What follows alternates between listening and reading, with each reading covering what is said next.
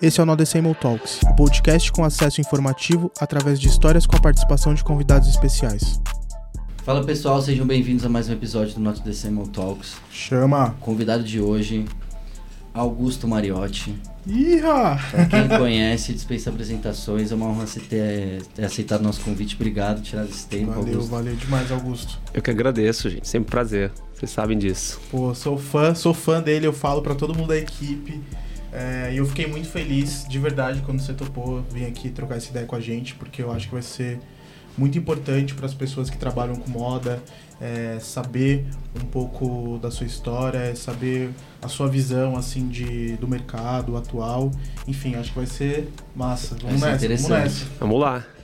Eu vou deixar a primeira pergunta pro Bruno, que ele, que eu sei que ele tem uma que ele tava aguardando. Vou deixar pro fã, vou deixar a pergunta pro fã. Não, eu sou muito fã do Augusto também. A gente se vê ao longo dos anos. Eu sempre vejo ele trabalhando muito, acompanhando o trabalho dele faz tempo, tem amigos em comuns.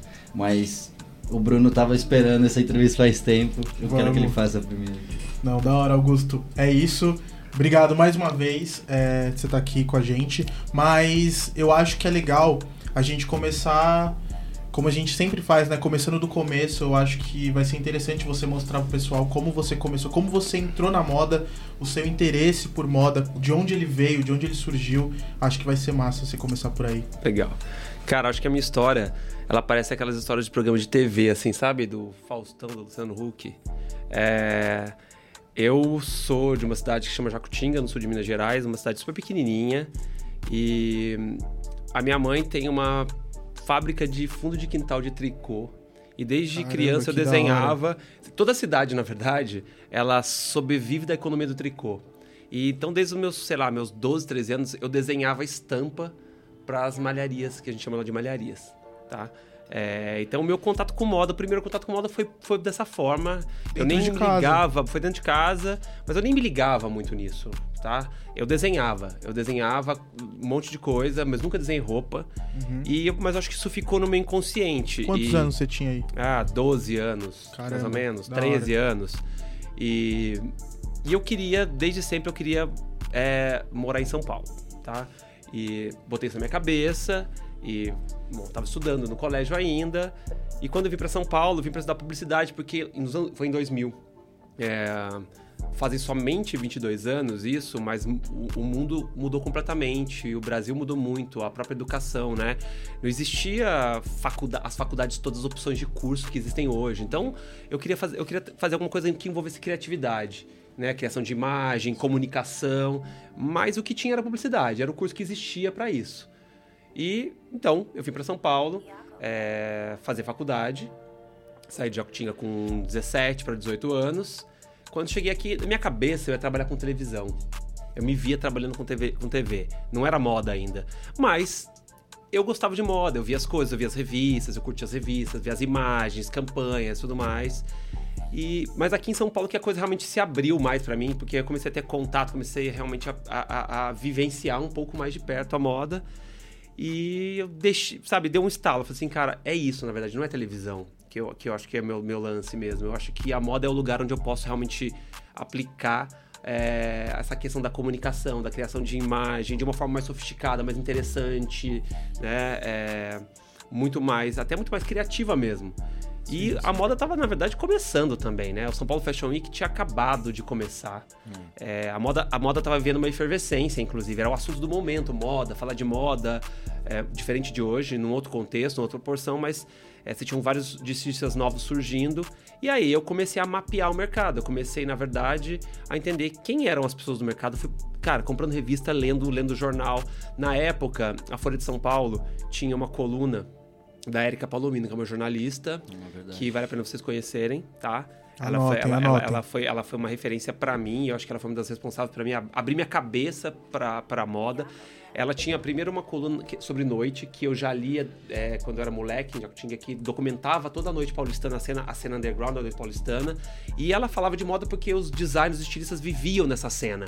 E ela cobriu pela primeira vez o primeiro desfile do Alexandre Kovic, sabe? Ela falou a primeira vez do Alexandre Kovic, então É, e aqui em São Paulo, é, eu comecei a ter mais contato, comecei a encontrar essas pessoas na noite. Eu saía muito, saía pra caramba. E é sempre- a noite sempre foi uma forma de você realmente conseguir ver essas pessoas, né? Mas você É de onde São todo Paulo, mundo tava, né? É onde todo mundo estava, está um pouco, mas estava mais naquele Mais, momento do é. que hoje, né? É, sendo analógico, eu acho que essa, essa- aquela época, essa coisa do networking era muito mais corpo a corpo. Era né? total corpo a corpo. Era realmente você ir pra noite, ir pras festas, ir pra, na época, Galeria Rufino, que era um point aqui de, Nossa, São- é. de São Paulo, onde, onde é, vários designers é, em começo de carreira tinham suas lojas, você encontrava Muita coisa lá, aconteceu ali. Até o streetwear brasileiro começa É, ali também, tem ali viu, bastante rapaziada? coisa ali É. naquela galeria. Exato. Então, é, e aí eu comecei a mapear o mercado e assim, eu sabia que eu não queria ser estilista, tá? Eu não tenho esse talento para ser estilista. Eu, eu sempre me entendi como uma pessoa de comunicação, sou uma pessoa da comunicação. Eu, mas eu sou um apaixonado é, realmente por desfiles, assim, desfile foi algo que sempre me fascinou. É, eu sempre via com muita distância, mas é, conforme eu fui me informando mais, tendo mais acesso às coisas, porque assim, a gente não tinha YouTube, né, gente? Então, imagina, ver um desfile ao vivo, não se via desfile ao vivo, você tinha que esperar seis meses pra você ver as fotos de um desfile sair na Vogue, entendeu? Seis meses depois que o desfile acontecia. É, mas era uma coisa que me fascinava, é, me fascinava bastante. E aí eu fui, bom, mas onde que eu posso trabalhar aqui nesse mercado? Quem faz isso aqui? Foi quando eu, um dia, eu fui cortar cabelo na Galeria Urufino. Falei assim, eu preciso achar um jeito de me conectar com essas pessoas. Eu preciso ficar amigo dessas pessoas que fazem moda aqui. é, sei lá. E do lado da, da- do, do salão de cabeleireiro era o escritório da Casa de Criadores. E- Dentro da galeria mesmo. Dentro da Galeria Urufino. Que louco. E tinha mais outras marcas lá, é, mais outros designers também. É, mas como eu não queria trabalhar com nenhum estilista, eu queria trabalhar com o desfile em si, eu peguei, saí, cortei o cabelo, saí. Falei, quer saber? Eu vou entrar aqui e vou pedir um emprego. Entendeu? Muito eu bom, peguei, né? eu peguei, eu entrei, hoje, eu né? entrei, tinha uma, uma menina sentada, uma, uma- uma, uma jovem sentada na mesa. Eu cheguei, eu sentei, eu comecei a falar, eu nem lembro mais o que eu falei, só sei que eu disparei a falar pra ela, ela só ficou assim na cadeira, assim, tipo assim. Olha, tá bom, mas a gente não tem nenhuma oportunidade nesse momento, mas eu vou falar aqui com, com, com o André Hidalgo, que é o cara que é o dono, dono da Casa de Criadores, e ver se rola alguma coisa. No outro dia ela pegou e me ligou. Olha, Augusto, eu gostei muito de você, da tua atitude e tal. Eu falei com o André, e o André falou assim: olha, se você quiser vir, vem aí, não tem grana, aqui a coisa é pequena, super independente, mas se tiver afim de vir colar aí pra aprender, eu fui. É, fiquei lá seis meses trabalhando com eles. Só que como era realmente um lance muito pequeno, eu precisava de grana pra realmente. A mínima grana pra ajudar a pagar as contas, entendeu? Porque também sou de uma família que, tipo, meus pais são pessoas super simples também. Tipo, não tinha grana me manter em São Paulo, faculdade e tudo mais. Então eu tinha que trabalhar, tinha que fazer algum dinheiro. Certo. E aí, quando eu tava na Casa de Criadores, eu consegui um convite para um desfile de São Paulo Fashion Week. E eu fui pro São Paulo Fashion Week. Falei, cara, aí eu cheguei lá, não conhecia ninguém, absolutamente ninguém, mas falei, cara, eu preciso arrumar um contato. A mesma coisa, voltando um pouquinho no tempo, aquele momento o e-mail era o grande, sabe, era o it, era o it forma de comunicação, né? Total. É, e-mail era o lance.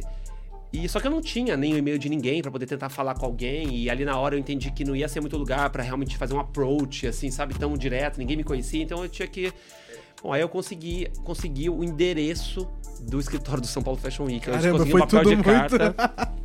Foi tudo E tipo, aí, batendo na eu- porta. Eu escrevi uma carta pro Paulo falando o quanto que eu queria trabalhar, que eu, que eu muito admirava que ele vinha construindo, porque não se falava de moda de verdade no Brasil antes do São Paulo Fashion Week. São Paulo Fashion Week foi um divisor de águas, realmente. Eu acho que se a gente tá aqui conversando de moda hoje, é porque o São Paulo Fashion Week existiu e fez Foda todo demais. mu- e fez moda virar um assunto, um assunto é, mais corriqueiro, né? Uhum. É, que não é roupa, né? Não, é moda, não a roupa em si. E eu escrevi uma carta pra ele, ele me ligou e falou assim: Ó, recebi tua carta. Quando ele me ligou, eu falei assim: não é possível, entendeu? Não é, não é verdade. Entendeu? Que ele tá me ligando porque ele viu minha Que carta. louco, mano. É, é por isso que eu te falei, falei no começo, parece, parece historinha de programa de televisão dominical, né? Mas é verdade.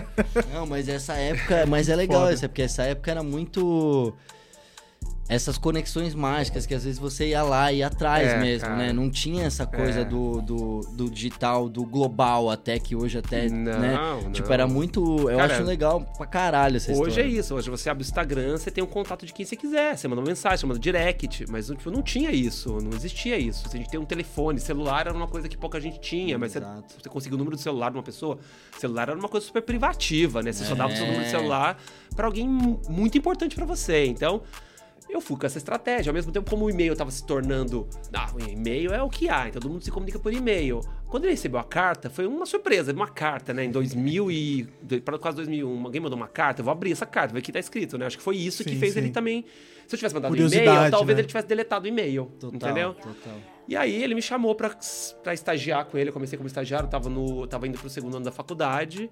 Cara, e a gente se conectou tão rápido, assim. Ele, ele, ele percebeu quão vontade eu tinha de realmente é, é, estar na moda. E, e, assim, eu acho que uma das coisas que eu tenho, que acho que fazem, fazem uma diferença enorme e que eu valorizo também para as pessoas que estão perto de mim, é realmente a determinação, mas não só, a curiosidade sabe? Eu, era, eu sempre fui um extremo curioso por tudo. Então, quando eu fui trabalhar com o Paulo, ele me falava de uma pessoa, falava, essa pessoa é tal, tal pessoa, ela faz tal, tal coisa, ela já trabalhou com tal pessoa. Eu sabia, cara, eu sabia todos os nomes, eu, eu sabia todo mundo no mercado, entendeu?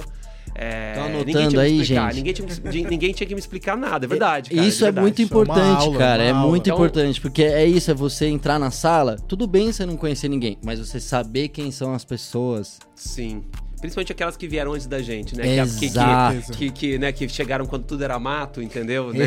É, eu tenho muito respeito por as pessoas que realmente vieram antes e eu sei que eu também consegui o que eu consegui porque pessoas antes construíram um monte de coisa. E aí, cara, isso foi uma conexão, foi uma conexão que rolou. É, eu realmente fui entendendo ali no dia a dia como o mercado de moda de verdade na prática funcionava. Fui uma esponja mesmo, entendeu? Sabe? Eu prestava muita atenção em tudo. Eu sempre li muito, eu li eu, pra, pra, caramba, assim, sabe? Eu leio alguns jornais todos os dias, eu leio livros, eu leio revistas, assim. Eu praticamente gastava quase todo o meu salário entre a faculdade, é, pagar a minha conta básica e comprar revista, entendeu? Sabe? Inclusive, eu tenho uma parte dessa coleção você que tem, você né? me doou, hein? Pois é, ó, Muito vale obrigado ouro, hein? Vale aqui, ouro. Então, ouro cara, mesmo, é verdade. Mesmo, quando eu me para Paris, eu tive que me desfazer de algumas delas. Porque, ó, nem todas essas revistas de moda estão é, online, né? Aí, e, e, ainda mais coleções como a Ana Augusto, assim, tipo, é muito, é muita informação e muita coisa muito rara ali, porque Total. É, o volume que se imprimia, né? O tempo que se gastava com uma revista, né? E principalmente de revista de moda, era muito. É, cara, são livros praticamente, né? Sim. Eram livros. É, são, ainda são, são mas né? eram livros, exatamente. E a gente tinha um, um delay também, né? Demorava para chegar no Brasil. Mas era a única fonte de informação realmente, de, um, de, de, uma informação realmente diferente, que não era a informação que tava na revista mensal, aquela revista que, né, que tinha na banca ou que tava no jornal. Se você quisesse realmente descobrir um novo estilista, uma nova marca, você tinha que esperar conseguir comprar a ID do mês que chegava aqui seis meses atrasada, entendeu? e é, você pagava uma bica ainda. É, era assim que se é conhecia. E as interessante isso que você falou, porque nem tudo de verdade está na internet. A gente é. acha que tudo, você vai pesquisar e você vai encontrar tudo. Muito desse material não foi digitalizado, né, dos anos 90, começo dos anos 2000. Então, porque é, é legal ter esses acervos para consultar, entendeu? É, demais. Mas demais. aí foi isso, cara. Aí lá dentro eu fui crescendo no dia a dia. Realmente eu fui, eu fui, eu sempre fui. Eu falo, é, é, o Paulo falava que eu sou tupetudo, sabe? Tipo, eu sou meio destemido, na verdade, sabe? Eu Entendi. chego numa reunião, às vezes se eu achar que eu tenho que dar opinião, eu dou opinião, entendeu? Tipo, eu trago meu ponto de vista, mas que dar minha opinião, acho que é diferente. Eu trago meu ponto de vista. Nunca, nunca, nunca tive muito medo de me expor e Sim, mesmo que eu estivesse falando bom. alguma coisa que não fosse é, certa ou não tivesse tanta experiência experiência. E, mas eu fui, com isso, eu fui ganhando muito espaço, porque realmente é isso. Eu era uma pessoa bastante informada, eu não estava falando bobagem. Eu sempre tomava cuidado para não falar bobagem, entendeu? Então, com isso, eu fui ganhando muito respeito, inclusive de todos os designers, toda uma geração de estilistas. Né? E, e eu, como eu era a pessoa mais jovem também lá dentro da, da Luminosidade, na época que a empresa que criou o São Paulo Fashion que produzia, eu era a pessoa mais conectada com o que estava acontecendo de mais novo. Né? Eu era a pessoa que estava na internet, lendo tudo, é, lendo os principais sites gringos, pesquisando muito. É, como que chama hoje? É Early ad Adopter? Early Adopter? É tipo é. isso, né? Vai. É, é, Early é. Adopter né, é, serve para muita coisa, mas sim, eu era é, lá dentro daquela estrutura eu era, eu era o mais novo, eu era realmente muito novo. Eu tinha nessa época já tá, 21 anos, as pessoas, a maioria das pessoas já tinham mais pessoas 40 anos e tal, da equipe. Então, acabou que eu fui sendo a pessoa, eu fui sendo a pessoa do digital, sem que existisse ainda isso, essa, essa, esse, essa, esse departamento nos negócios do digital, eu fui sendo a pessoa que foi é, pegando todos os projetos digital. Então eu fui aprendendo também com a internet acontecendo, eu fui aprendendo. Então, São Paulo Sujeito tinha um site, eu cuidava super do site, já isso cara, 2002, 2003. É, aí a gente fez a primeira transmissão de um desfile ao vivo em 2001, quando a banda larga tinha acabado de chegar no Brasil. Cara, a banda larga tinha pouquíssimos clientes de banda larga no Brasil, sabe? Era coisa de, sei lá, duas mil pessoas que tinham banda larga no É, Brasil. Era tipo raro. isso. né? O era resto- era o tipo resto muito que tinha pouco. internet era internet de escada. Então você imagina você assistir alguma coisa ao vivo com internet de escada, entendeu? A galera não sabe nem o que, que é Era quase um GIF. É. Era quase um GIF. tipo então- um GIF com defeito aí. Não, pois é, era, era Sim, péssima. A transmissão era, era triste, era sofrível. Mas a gente queria fazer, entendeu? a gente queria experimentar. A moda era esse lugar, a gente precisava realmente Total. puxar. Vocês fizeram sabe? muita puxar pra coisa frente. inovadora entendeu? ali. É. Vocês fizeram muitas ativações, muitas coisas inovadoras Muitas ao coisas. longo do Fashion Week. assim. Exatamente. Então, assim, eu participei muito intensamente depois é, de toda a segunda e terceira geração de novos designers que participaram do Fashion Week. Eu era a pessoa que realmente buscava esses designs, que estava pesquisando esses, esses novos nomes. Então, vários nomes que vocês é, é, é, conhecem hoje foram pessoas que eu trouxe para o São Paulo Fashion Week, né? Com as minhas pesquisas. E aí eu fui realmente conhecendo o trabalho Quer pessoas de dar- perto. você pode dar uns exemplos pra Ah, gente? cara, de Osklen ao Pedro da Pie, entendeu? Pedro Andrade. Sim. São nomes que eu, que eu trouxe para São Paulo, que eu convidei, que eu convenci a desfilar, porque também alguns deles nem pensavam em desfilar. Né? Não consideravam isso. A minha marca não, minha marca não é uma marca para fazer desfile.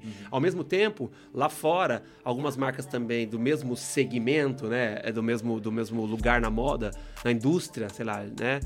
Também estavam começando a desfilar, né? A Acne começou a fazer desfile. Sim. Então isso começou a mudar um pouco a visão de algumas marcas, principalmente as marcas mais ligadas ao streetwear, né? Começou, elas começaram a entender que tipo a passarela sim era para elas. E eu sempre acreditei nisso. Eu sempre acreditei que a moda não, não é a moda só sei lá, do high fashion, é, isso é moda, o streetwear não é moda pra mim, tudo isso sempre foi moda, entendeu? Então, eu quis quebrar isso, realmente, eu quis levar, é, levar trazer, na verdade, pra dentro daquele ambiente é, onde todo mundo falava de moda como algo, né, como algo para poucos ou ligado muito a uma coisa mais luxuosa É o glamour ali. ao, gla- ao glamour, trazer essas marcas que tinham um frescor da rua, da, da vida real um pouco, sabe? Pessoas que, Misturar os que tinham públicos, até, né? na verdade, backgrounds diferentes, que às vezes necessariamente não tinham passado por uma faculdade, né? Por exemplo. Uhum. Então eu, durante 18 anos, fiz toda essa construção e, paralelamente, lá dentro, eu cri- criei o FFW.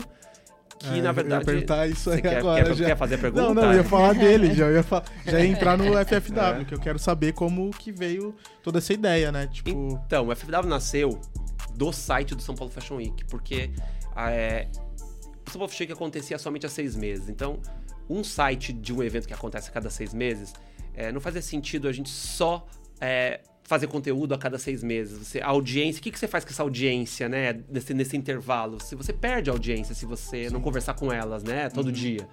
Isso lá atrás. Hoje, então, nem Mais se fala, ainda. né? E, e aí a gente decidiu que, pra falar de moda todo dia, a gente precisava falar de moda de uma forma mais ampla, não só do São Paulo Fashion Week, das marcas que desfilavam no São Paulo Fashion Week. Foi quando eu sugeri que a gente deixasse o nosso, o nosso produto internet digital se descolasse do São Paulo Fashion Week e fosse um, um produto separado, fosse um novo produto que falasse de moda do São Paulo Fashion Week, inclusive. Porque também era um momento que era isso, assim, não tinha muita informação em português sobre moda que não fosse as clássicas Vogue e Elle, que eram revistas, inclusive, femininas, É. né? Só falavam de moda feminina e com um recorte muito específico, né? Se a gente for... É, é muito, muito louco ver como as coisas mudaram hoje, se as pessoas não se enxergam hoje nesses títulos... Cara, em 2004, 2005, então... Era complicado. Falo por mim, assim, porque Não era é? tipo isso, era... Sei lá, eu tinha que... Eu tinha que ter a, a revista da MTV, é... Eu lembro da MTV. A revista da 89, isso começo do começo, né? Porque depois, eu era um pouco igual você, assim, eu era ratão, assim, ficava, tipo, pesquisando, e, tá ligado? Porque eu acho isso que é a parte mais da hora, quando você entra nesse, é, no buraco do coelho e vai fundo, assim, atrás da informação, de saber quem que era o assistente do stylist, aí você Exato. acompanha ele, aí você vê ele virar stylist, e é louco quando você pega um cara que você tá acompanhando desde o começo, você vê a carreira do cara, tipo, ir expandindo e crescendo. É muito. Você aprende muito, eu acho isso muito. Cara, eu acho isso muito É, e eu foda, sempre fui cara. muito fascinado por realmente descobrir os nomes, sabe? Achar essas pessoas e, e eu sempre eu, eu sempre fui uma pessoa muito aberta ao novo. Sempre eu, assim, eu não tenho nenhum é, preconceito contra o novo, entendeu? Assim, o novo pra mim ele é importantíssimo que ele exista, que cheguem as pessoas novas. Realmente eu sempre e aí quando a gente decidiu é, estrategicamente mudar o site São Paulo Fashion Week virar uma nova marca. E aí a gente criou o FFW, que tem uma brincadeira, na verdade, com o FW de Fashion Week, porque a gente não queria se desconectar dessa questão da semana de moda, da cobertura da semana de moda, porque é onde uma parte da moda nasce, né? Uma Uhum. parte da moda nasce na semana de moda, é né? do trabalho dos designers, dos criadores mesmo. E a gente também quis falar de uma moda que olhasse pra frente, né? Então essa coisa do, do- a gente aí o, FW na verdade significa fashion forward, né? De olhar pra frente porque eu sempre fui essa pessoa. E aí a coisa começou. Eu comecei a trabalhar realmente uma cobertura maior. Eu comecei, é, pela primeira vez, ir pra fora do Brasil, assistir os desfiles fora. Era muito difícil, eu não conseguia convite nenhum. Era super difícil conseguir. Não, essas pra quem fica estressado aí, ah, marca tal, não. Gente, Não mídia, consegui tal mídia, coisa. Hoje entendeu? é difícil. Hoje é, super difícil. Em 2007, 2008, era praticamente impossível. Era tipo praticamente assim, impossível. uma pessoa do Brasil ia. Uma, é, Sacou? exato. Era tipo assim, Exato. pegar uma viagem dessas de desfile ou de marca era um negócio ultra especial, tá ligado? Ultra especial, é muito especial. Muito. Ainda mais naquela época porque o luxo era, assim, hoje tem, era muito maior. Não era que era maior, mas era um ultra luxo pra época, era um negócio muito fora da tua realidade, né? É, do Brasil especialmente, porque a maioria dessas marcas nem tinha loja no Brasil. É. Nem tinha loja aqui. E aí, é, se você não tem, se elas não têm loja aqui, elas não têm interesse no mercado brasileiro. Elas não têm interesse em Qual você. foi uma das primeiras? Você lembra que chegou aqui? A primeira marca a chegar no Brasil foi a Giorgio Armani, se não me engano, com loja mesmo, nos jardins. Depois as marcas começaram a chegar na- via a Daslu, que era uma boutique da Vila Sim. Nova Conceição. Que é um que episódio à pela parte aí, primeira gente. vez, trouxe realmente Chanel pro Brasil, É, Valentino, marcas, né? Prada, Tom Ford, que eram só que eles tinham é, shops, em shops dentro da Daslu, que era uma Tipo loja uma, não uma muito Dover. Uma-. É, estilo meio Dover. mais assim, ou Sim. menos. corners. mais ou menos, Mais ou dentro de um estilo muito paulistano, Elitista, tá. Tá, elitista, tá, exato. então não era. Não era. Não, Não, não é legal não, igual a não, Dover, é, mas é. o conceito de divisão Entendeu? do que você De- pensou tipo, é mais ou ter, menos. Ter corners dentro de uma grande loja era isso. É. Sim. né? Então, é, só, só as, a Daslu conseguia ter acesso ao desfile porque elas compravam essas marcas e a Vogue porque era um título internacional. É. Tinha um convite. Mas a gente foi, ficava na porta dos desfiles, tentava mil coisas, enfim. é, já consegui entrar em desfile sem convite. Qual foi seu primeiro desfile? Cara, o meu desfile foi o desfile da Dior com o John Galliano. Que foda. Foi, foi. caralho. Foi, era um sonho. Cara, foi um Porra, sonho assim, foda meu coração, caralho. meu coração aceleradíssimo. Falar, cara, tô vendo o desfile do John Galliano. Muito pré-polêmica, tá? Do John Galliano. O John Galliano realmente, ao lado da Alexander McQueen, eram dois, os dois nomes é, de- época, nos anos sim. 2000, né? Na primeira década dos anos 2000, os nomes mais influentes de moda, da moda realmente mundial. E depois eu consegui ver um desfile do Alexander McQueen, inclusive, foi também muito emocionante. Foi um, eu só vi um desfile do McQueen na minha vida. Foda. É, foi. Animal. E eu estive até perto dele, mas é, a gente começou a ir pros desfiles, começou a entender um pouco. é, Aí quando eu comecei a ir pra lá, eu comecei a também entender melhor como que o mercado de lá funcionava, como a indústria internacional funcionava.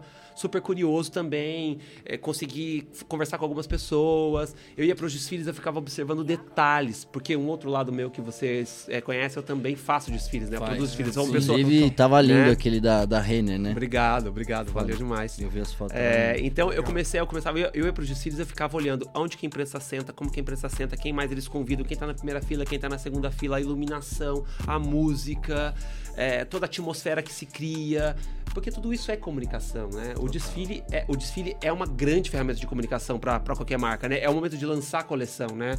Como você faz, quem faz, quem faz uma campanha, é uma campanha, mas para as marcas que fazem um desfile, o desfile é o grande momento mesmo de lançamento, é o grande evento que você reúne todo mundo que é importante para você, para aquela marca naquele momento, né?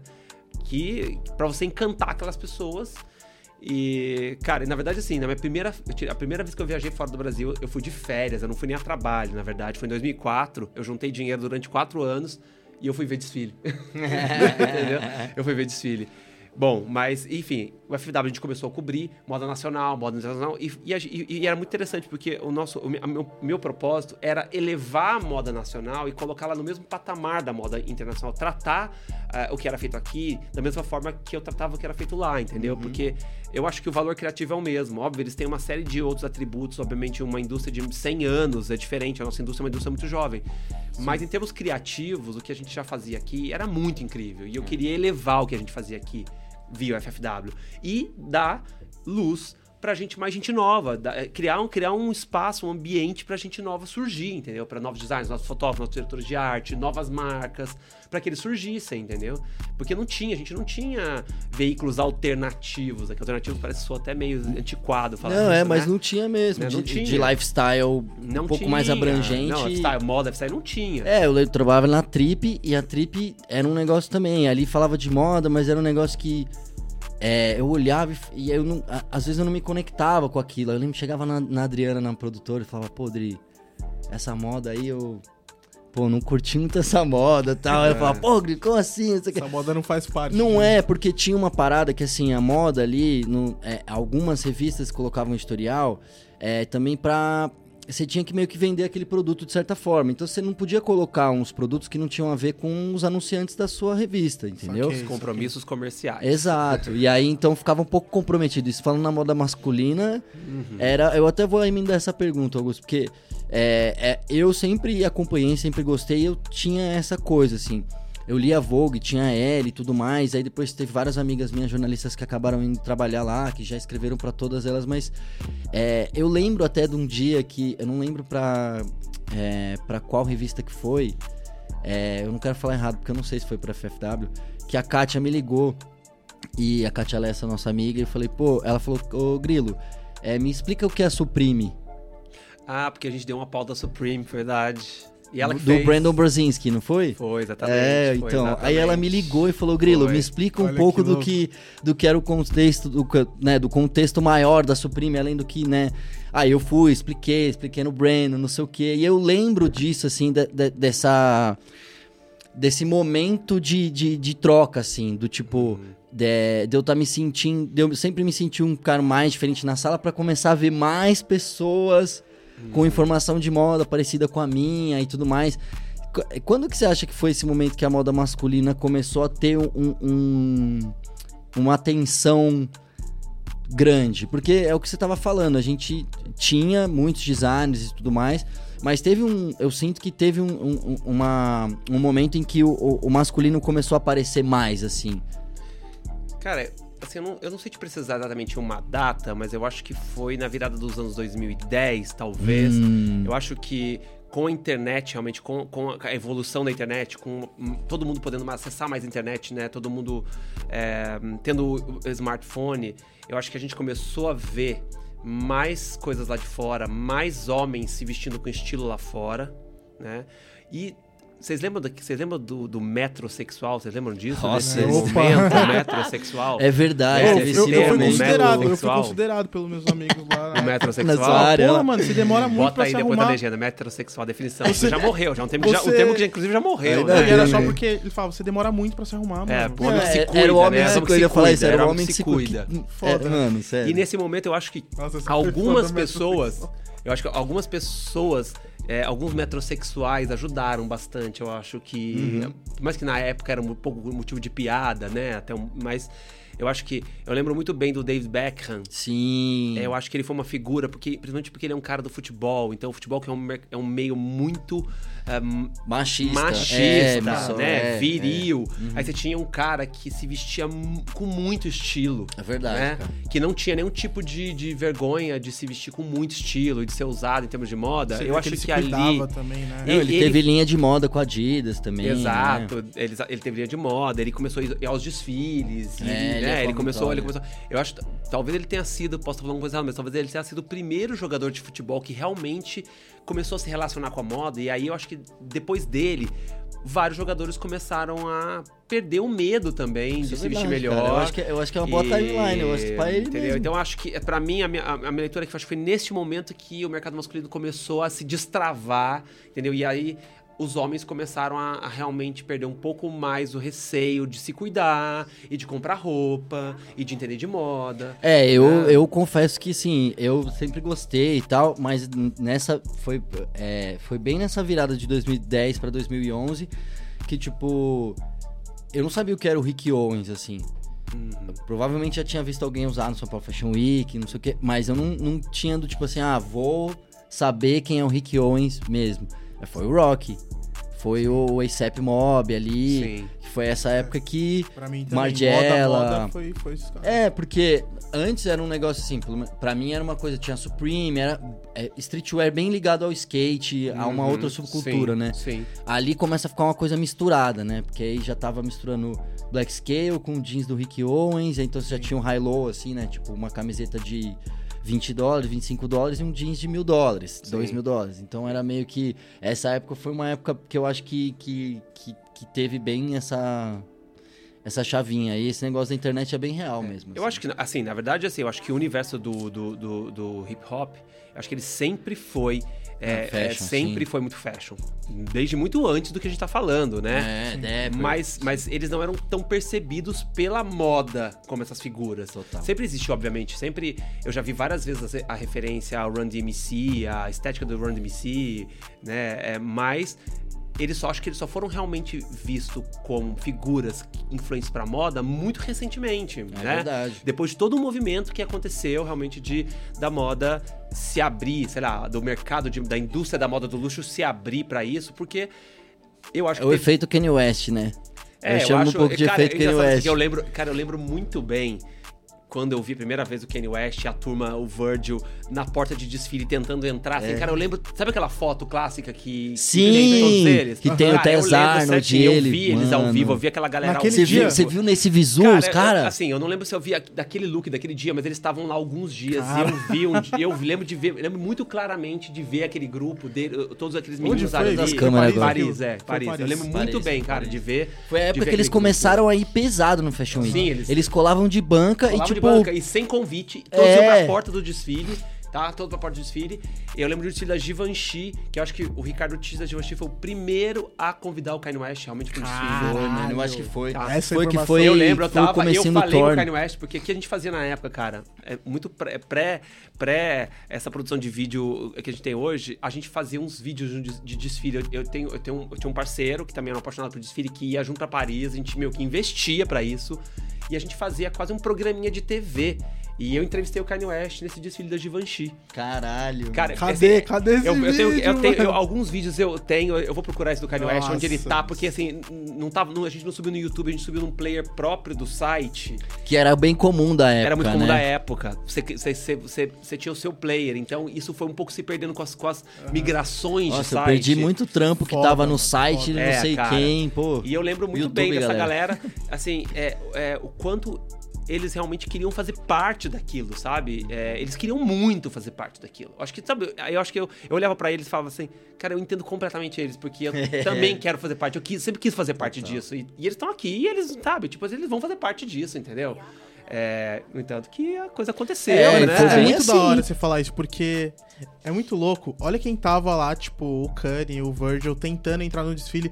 E hoje você vê tanta gente, tipo, ai, mas sabe aquele, aquelas pessoas, tipo, não me toque, tipo, que se acha pra caralho e acha que porque tem uma quantidade de seguidores ela pode fazer tudo que ela quiser. É, gente, mas ela- mano. É que nessa Hoje época. em dia é muito assim. Eu, mas eu mano, vou te falar um pessoal, é pouco, eu vou te falar um isso. pouco, que eu acho que o Augusto vai concordar comigo. Tinha uma diferença que, assim, nessa época, a gente não tinha influencers, a gente Sim. tinha trendsetters.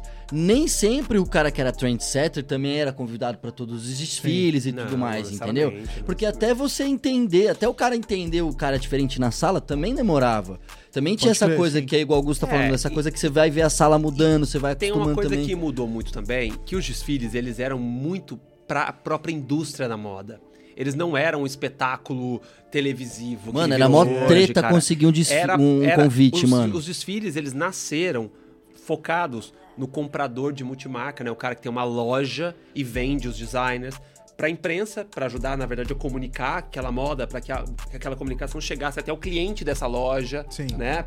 É, basicamente. E, e, a- e pras pessoas da indústria mesmo, pro cara, pra, pro, pro dono da tecelagem, É. entendeu? E aí você tem uns principais clientes que consomem muito, que gastam muito, Que era davam- isso, os desfiles eram pequenos, cara. né? O desfile da Givenchy, é, nessa época, tinha 200 pessoas, 200 lugares, Caralho, cara. Gente é. do mundo inteiro. Nossa, hoje quando tem desfile? E assim, é, hoje, Ah, putz, desfile, depende desfile da Chanel né? tem 2 mil convidados, É, entendeu? Entendeu? Muita coisa. Ah, da não, só o tamanho da arena, né? muito que é grande, hoje, As assim. coisas ficaram muito maiores, porque... E aí, assim, as marcas começaram a abrir loja no Brasil, o Brasil começou a ficar um um mercado mais importante, aí as marcas começaram a convidar um pouquinho mais de pessoas, entendeu? Porque daí eles fazem negócio aqui, eles precisam se comunicar aqui. né? Por exemplo, a Prada, Prada só passou a convidar brasileiros muito, há muito pouco tempo atrás. O desfile da Prada era o desfile mais difícil de conseguir convite. Todo mundo queria ver a Prada, porque a Prada, é, como vocês devem saber, é o que a Prada faz, pelo menos 90% da indústria vai atrás. Sempre foi assim, Exatamente, sempre foi assim. né? Então, era, cara, só a Costanza Pascolato conseguia entrar, porque ela era cliente da Prada, inclusive, entendeu? Então, é, só a partir do momento que, que a, a Prada abriu aqui que eles começaram realmente a convidar. E assim, eu tentava contato, eu mandava e-mails, eles nem respondiam, entendeu? É, que não tem assessoria, não tem escritório, amigo. Ninguém vai falar Cara, É isso, você, cara. Você, É a assim real é que assim, a- essa moda é business, entendeu? Assim, se eu não faço um negócio aí, eu não tenho porque, cara, cada lugar aqui é valioso. É, é- é- a gente tem que já tem que excluir muita gente, porque não cabe fisicamente todo mundo que eles teriam que convidar e todo mundo que pede convite. Então os filhos, obviamente, eles foram crescendo muito. Né? E é, obviamente, com, com o fenômeno de creators, de influencers, Sim, essas, hoje- essas pessoas ficaram, elas viraram, eu falo que na verdade influência é um garoto propaganda, né? Na verdade ele é um garoto propaganda muitas vezes, né? Ele não é necessariamente, ele não é necessariamente um criador de conteúdo, Sim. como Não. o que a gente entende por essência de um conteúdo.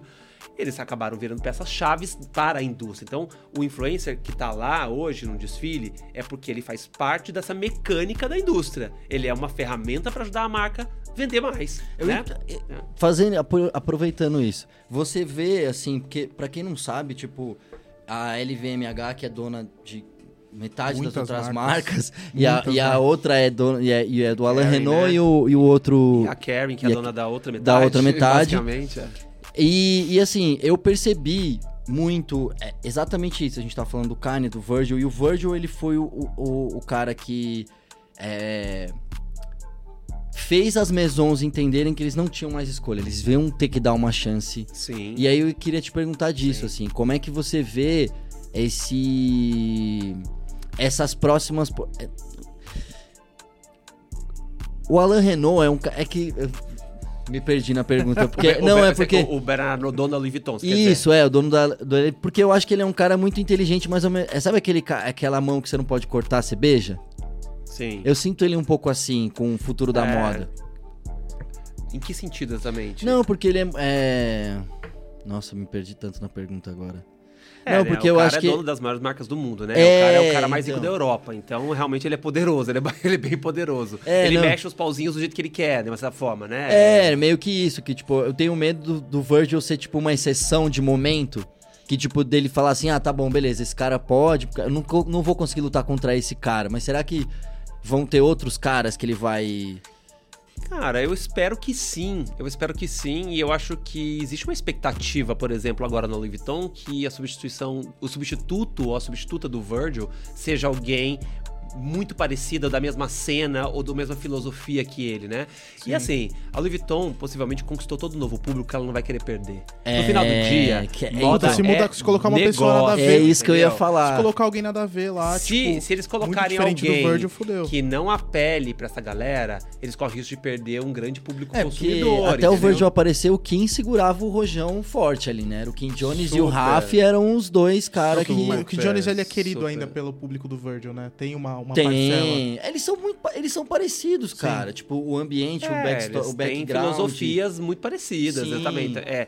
E eu acho que também existe um, um respeito mútuo. Acho porque assim, o Kim Jones, ele é um cara que sempre é, pesquisou muito subculturas, né? E ele, ele é um cara muito respeitoso.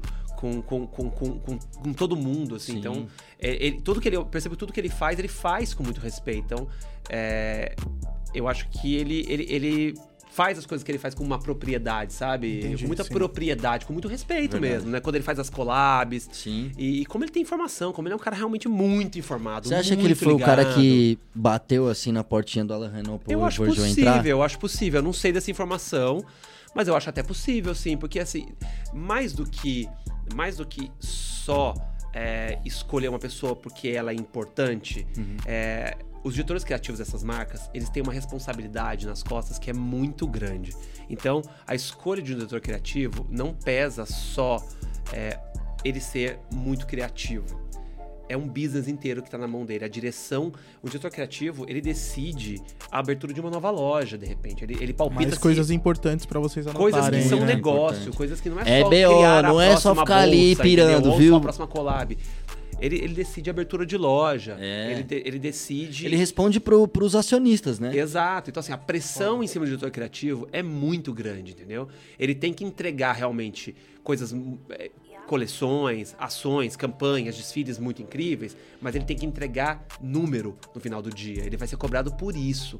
Então, é, o que a Louis Vuitton fez com o Virgil, dessa forma, é, também foi apostar que o Virgil seria um cara de negócio, baseado, obviamente, no que ele construiu com Off-White Certeza, né? né? É, mas é muito raro isso acontecer. É. muito raro uma marca muito grande. A Louis Vuitton está falando possivelmente da primeira ou segunda. Primeira, a, a maior marca, a, a marca de maior faturamento, depois da Chanel, vai. A Chanel é a maior marca, mas a Louis Vuitton tá ali, muito próxima. É, apostar numa pessoa que não tenha já um background de já ter dirigido outros, outras marcas verdade, de luxo. é. É, então, é por Foi- isso que eu fiz a- direto pra Louis. É. Eu me perdi em todo na pergunta, mas na essência Entendeu? era um Então, pouco isso. Porque isso. foi uma coisa, tipo, é óbvio que eu concordo muito com você, porque o sucesso que ele teve com Off-White, que ele já tava transformando a Off-White numa Maison. Numa marca de luxo, né? É, entendeu? Eu acho que também. Acho que aí ele trouxe. de o- luxo. É, total. Não, acho que no ponto que ele entrou na Louis Vuitton, já, ele já, tava já tinha conseguido fazer acho que essa transição total pra uma. Sim. Né, um pré-maison ali, né? Mas já era é uma muito marca de luxo. diferente, muito diferente você tá à frente da Off-White, que perto da Louis Vuitton é uma marca muito pequena. Muito É um pequena. negócio muito pequeno. Não, é a responsa do acervo. Mas eu, eu então, assim, sempre. né, duas coleções erradas que ele fizesse que não vendessem. Nossa, já era. O prejuízo é um prejuízo Bilionário, cara, bilionário, bilionário, bilionário. bilionário em euros, É. entendeu? Então, é, Bilionário então eu acho em que euros, é eu, muito eu- eu- importante eu acho que eu acho que é, eu acho que a entrada do Louis Vuitton ela foi muito significa- significativa por muitos aspectos, né? É, muitos aspectos e eu acho que isso mudou sim. Eu acho que isso deu um shift no cenário. Eu acho que mostrou na verdade pra moda de luxo que tem uma galera que nunca foi observada, que tem muito talento, é muito foda, tá criando coisas muito incríveis, tem uma visão de mundo que essas marcas precisam ter se elas querem é, sobreviver ao tempo, se elas não querem envelhecer, entendeu? Então acho que pode ser que de repente esse primeiro diretor criativo imediatamente ao Virgil não seja uma figura exatamente igual ao Virgil, mas eu acho que outras marcas, a gente tá vendo o que tá acontecendo, por exemplo, o Ruid da Rude tá assumindo a Bali, É. não é? É e ele é de um- uma cena, ele é, é da cena, é da cena que Meio tá em torno do, do, do, do, do Virgil. Não, né? total. A Rude hoje é, É. tipo, era um objeto de desejo da cena do hip hop, do trap, dos É. caras ricos, assim, é o que os caras querem estar Exato. usando. Isso e Gallery Deep, que é um, mas é um moleque que já, tipo, falou, tá bom, não vou mais fazer Gallery Deep, tipo, a- fechou a marca e vai fazer outra coisa.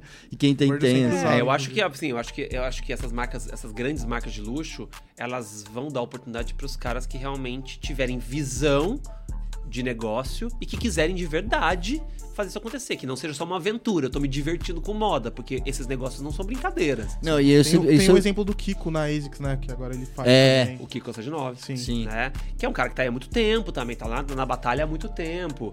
E então assim, é- é- as marcas geralmente elas elas não fazem o que a Louis Vuitton fez com o Virgil, elas, de- elas demoram mais. Muito- muitos dos diretores criativos, eles já estão lá dentro da empresa, trabalhando há muitos anos no time de estilo. O Alessandro, Mich- o Alessandro Michele, quando ele, quando ele Uhum. assumiu a Gucci, foi uma grande surpresa para todo mundo. Que eles escolheram, ao invés de trazer um outro grande nome, um, né, um superstar, eles subiram uma pessoa que já tá na equipe, que já conhece a mecânica da marca Nossa, há muito e tempo. ele fez a Gucci, fez... E ele transformou. Ele né? há muito tempo Então, já, assim, né? Porra. foi uma escolha ali do negócio, né? Foi uma Eu escolha acho que- baseada no, no- no negócio mesmo. Mas né? eu acho que isso que você falou é muito interessante para as pessoas entenderem, assim, porque é, o, o Michelis, ele conhecia profundamente a Gucci, ele fez um resgate muito profundo, e eu acho que o Virgil, eu sempre pensava isso, assim, por eles serem muito nerd, e quando ele assumiu eu pensei isso, eu falei, mano, agora ele vai pegar e fazer o que ele faz de melhor, que é um remix e colagens de referências dentro do negócio, só que ele vai estar dentro do acervo da Louis de Vuitton. uma estrutura de uma marca com todas as possibilidades isso é do mundo. bizarro. Do mundo. Com todas as possibilidades do mundo. Então, ah, eu quero um, um não sei o que. Cara, é muito louco. Eu vendo o Kim imprimir as sedas do desfile da Stussy Dior ali, que era tipo, Uhum. mano, os tio fazia na mão o negócio. Cara, Isso é que com faz os ser. melhores, os melhores Artesãos profissionais, do melhores mundo. artesãos. É, é, é maravilhoso, realmente assim, coisa que ele não conseguia na Off-White. Não, não dava. Né? Né, que ele não tinha esse acesso ao Off-White, porque isso tudo é muito caro, esse- né, é, é muito mais caro, enfim. E. Cara, e é isso. Quando eu vi o primeiro. Eu, eu tava no primeiro eu tive a sorte de estar no primeiro desfile do Virgin na Louis Vuitton. Cara, eu percebi que, que ele tava realmente deslumbrado com as possibilidades que a marca oferecia para ele. E quando você vê o desfile inteiro, cara, ele experimentou tudo. né? Insano que ele fez. todo né, tipo de couro, todo, né, todo muitos materiais, as bolsas, cara, ele quase ele fez, quase ele fez uma coleção que cada, cada look era uma bolsa completamente diferente da outra, É, né? Porque obviamente a hora que ele chegou lá, ele falou- a hora que ele entendeu as possibilidades que tinha ali dentro, que ele podia, ele podia, cara, um playground assim, tipo Infinito, né? infinito, Não, essas últimas coisas da coleção né? nova, que é umas, um bagulho que parece uma borracha, mas é um, um tecido. Tipo assim, isso é muito Tem muita foda, coisa. cara. É, Muita então, coisa então eu mesmo. acho que assim. E ele mostrou, ele mostrou que ele que, ele, que, ele, que realmente. é, mesmo ele não tendo tido a vivência que o Kim Jones tinha da indústria, ele conseguiu fazer. Possivelmente ele se cercou de pessoas também que ajudaram ele, né? Ele tinha uma equipe muito grande. É. E muitos Deve bons ser uma equipe- profissionais. é isso que eu ia falar, É, muitos bons das profissionais. melhores Obviamente, o, equipes o Virgil, do- o Virgil do também. O Virgil era super inteligente. Ele, Ele é ele, ele, também, ele, ele também entendeu como que a mecânica funciona. Ele sabe que ele precisava também se cercar de pessoas pra ajudá-lo a entregar o que a Louis Vuitton ia cobrar dele, entendeu? Total. Que é Sim. Realmente uma roupa e principalmente acessórios de altíssima qualidade. Obviamente, além do desejo, a estética com certeza ele sabe fazer, mas que também você tem que conseguir fazer aquilo de verdade, aquele produto, sentar e desenhar aquele produto, projetar uma bolsa direito, entendeu? Então, ele com certeza se cercou de uma equipe muito foda, de muito experiente também. E ele também tinha uma galera muito jovem na equipe dele ao mesmo tempo. Então, eu acho que ele tinha uma, uma mistura de pessoas com experiência e com frescor, sabe? Tinha um, tem um menino que é brasileiro que trabalhou na equipe dele que a gente queria muito trazer aí. Pedro, aproveitar e gente. Tá Ele ligado? É Aceita lá amigo, o convite, né? mano. Melhor amigo do homem. Não, mas pra falar dele mesmo, da experiência dele mesmo, É. ia ser da hora, assim. Porque isso é legal. muito louco, assim, porque eu acho isso. A desenho técnico, né, gente? O que ele tá falando é tipo assim, pô, você tem uma ideia, você desenha no papel. Mas pra você mandar pra fábrica, você precisa saber o desenho técnico, né? De saber ali, ó, o couro é, vai mu- ter é tanto, muito, é não muito comum um designer, um designer, na verdade, ele, um diretor criativo, ele tem uma ideia imagética, juntar uma série de referências, fazer um rabisco, mas ele precisa chegar alguém que seja técnico e conheça a construção do produto, conheça todo o material que ele pode aplicar ali pra bo- fazer aquilo realidade. Senão não existe, né? Senão Exatamente. na ideia. Então, Exatamente. mas Senão só fica uma coisa bonita ali na cabeça dele e não. Exato. Eu espero físico. muito, eu espero muito que a Louis Vuitton é, é, realmente continue, sabe, o, o- que o Virgil já começou e escolha, escolha alguém que, que realmente tem essa conexão, que tem uma visão parecida também com a dele. E eu acho que eles vão fazer isso. Eles estão fazendo muito mistério, né? Então, já era pra é. gente saber, já, na verdade, quem é esse designer. Então, assim, se até agora eles não anunciaram ninguém. Tem especulações, né? Tem Martini algumas- Rose. É, eu adoraria que fosse ela, inclusive. Uma foda. mulher Ia ser incrível, foda, ia né? Uma mulher foda. negra incrível bem é, talentosa pra caramba. Então, assim, ela, por exemplo, a Martine Rose, ela foi consultora da Balenciaga masculina, entendeu? Assim, ela já mostrou, o Bernardo já sabe que ela, assim, ela já trabalhou numa estrutura de uma grande marca e sabe as necessidades de uma grande marca. Então, a chance dela estar ali são grandes, não são pequenas, né? Ela não é só o foda, nome hype do foda. momento, vamos chamar o nome. Porque também tem isso, algumas Tem. marcas, né, algumas marcas menores, elas vão atrás do hype, ela quer a notícia, quem que a gente pode colocar aqui que vai dar notícia, né? Mas eu acho que não é o caso dessas grandes marcas de luxo, elas são bem mais cuidadosas porque é todo um negócio bilionário que tá em jogo, né? Bola. Nossa, Então, obrigado. Pô, é isso aí. Já vai ter que marcar um Caramba. 2. Parte 2, vamos marcar. Vamos marcar um parte 2. gente, obrigado. É, assina, subscribe, daquele jeito. Chega com a gente. Já é mais um episódio fechado, Augusto. Mais uma vez. Admiro, admiro super o trabalho que vocês têm feito e Valeu. só convidar de novo Muito. que eu tô aqui. É isso. isso. Tamo junto. Valeu, Ô, gente. pessoal. Até a próxima. Até a próxima. Valeu.